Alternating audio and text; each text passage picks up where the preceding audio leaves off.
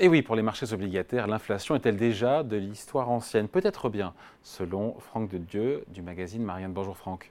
Bonjour, David. Directeur adjoint de la rédaction.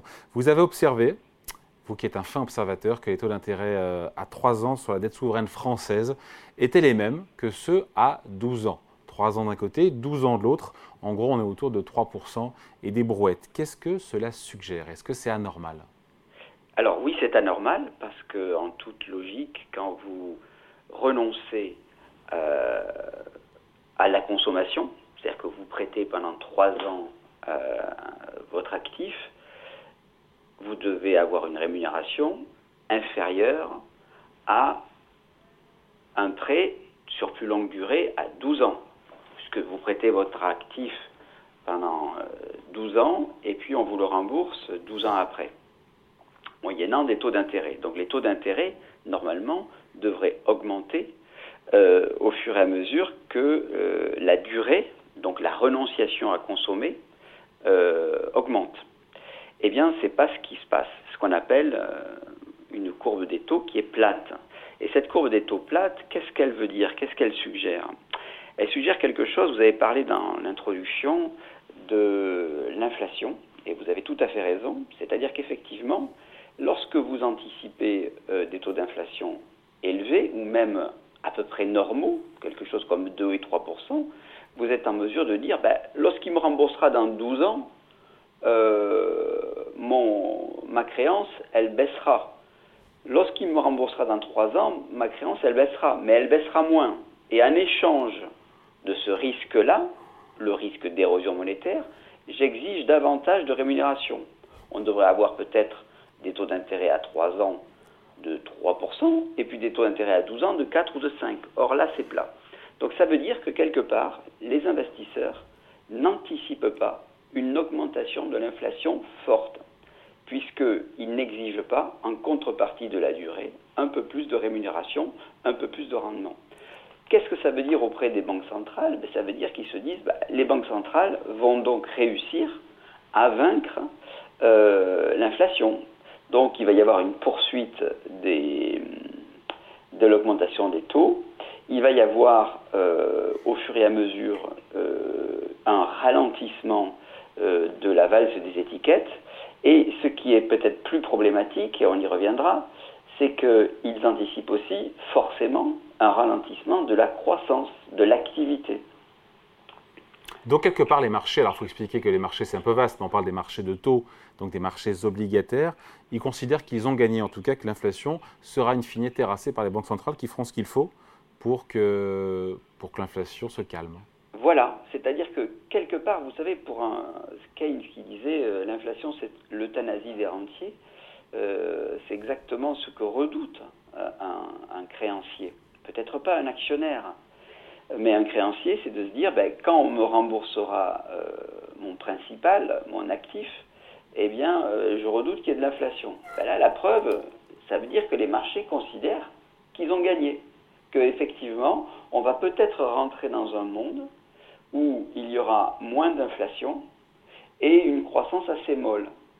Donc, vous avez euh, la certitude, enfin la certitude, une assurance que euh, au regard de cette fameuse courbe des taux qui est plate, que eh bien, votre, le pouvoir d'achat de votre créance ne va pas être euh, oui, vous avez raison, parce qu'un détenteur de, de titres obligataires, lui, ce qui redoute, c'est l'inflation qui viendra éroder son capital, évidemment.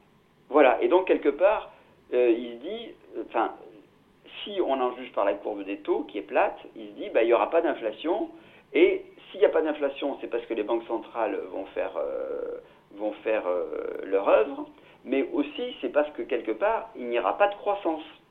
Ils ont intérêt, pardon, ces marchés obligataires, à ce que la croissance soit, soit plus faible à tout prix, au prix de politiques monétaires restrictives, au prix de politiques euh, budgétaires et fiscales restrictives aussi Alors, je dois vous avouer, David, que là-dessus, il y a des, une littérature inouïe et les gens ne sont pas forcément d'accord. Moi, je vous dis d'expérience, que oui, ils ont intérêt, puisque leur principal problème, c'est l'inflation.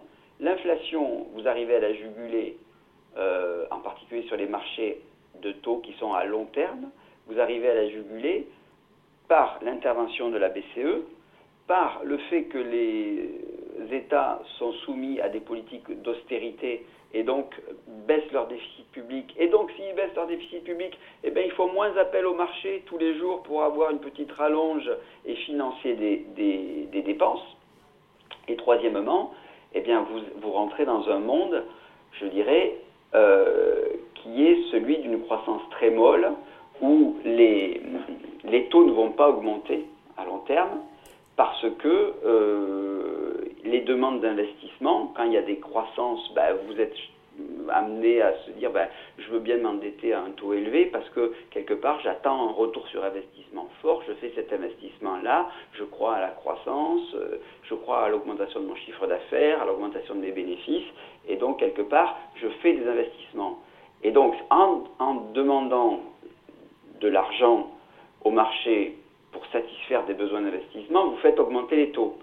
Si le marché n'anticipe pas d'augmentation des taux, si le marché n'anticipe pas d'augmentation d'inflation, ça veut dire qu'il anticipe une croissance molle et mmh. non inflationniste. Ouais, sachant que, euh, Franck, euh, on parle des marchés obligataires et aussi les marchés actions qui, eux, pour le coup, ont besoin de croissance. Parce qu'on sait que les bénéfices futurs sont adossés, indexés à la croissance. Absolument. Donc effectivement, on est dans une situation où on peut avoir des intérêts divergents entre des créanciers qui se disent moi j'ai prêté mon argent, euh, j'ai prêté, 100 euros à 3%, j'espère que quand on va me les rembourser, euh, on va pas, je vais avoir le même, euh, le même pouvoir d'achat de ma créance. Et donc, j'ai pas vraiment intérêt à ce qu'il y ait une demande forte d'investissement et de croissance. Et vous avez des actionnaires qui, eux, ont des mécanismes pour que leur rendement soit indexé sur la croissance. Je veux par exemple parler des dividendes. S'il y a euh, plus de, s'il y a plus d'inflation quelque part, on voit bien que vous avez une augmentation des, des peut-être pas des volumes, mais vous avez une augmentation du prix qui fait que vous avez une augmentation des bénéfices. Et donc quelque part, en prenant votre dividende, ben, vous êtes indexé plus ou moins sur l'inflation. Hmm. Donc vous avez de l'inflation qui augmente. Ah mince, mon pouvoir d'achat baisse.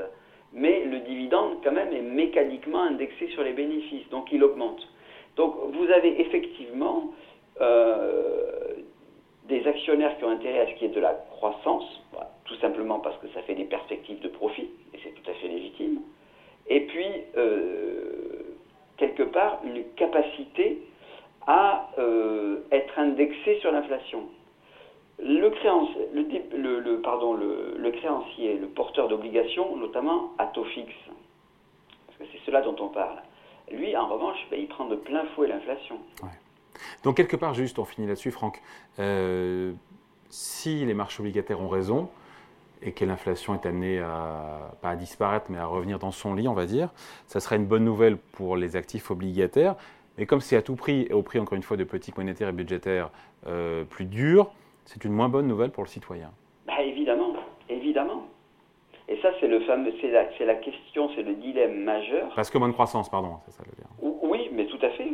Euh, auquel fait face euh, les grands argentiers, la Fed et la BCE, de se dire si j'augmente trop fortement mon inflation, mon pardon, mes taux d'intérêt, pour juguler l'inflation, je risque de, de, de, limiter le potentiel de, le potentiel de croissance du PIB. Et donc, quelque part, euh, si les, États mènent des politiques austéritaires de réduction des dépenses, on rentre dans une logique euh, qui est euh, désinflationniste, mais aussi de décroissance, enfin de, croissance très molle peut-être même autour de zéro.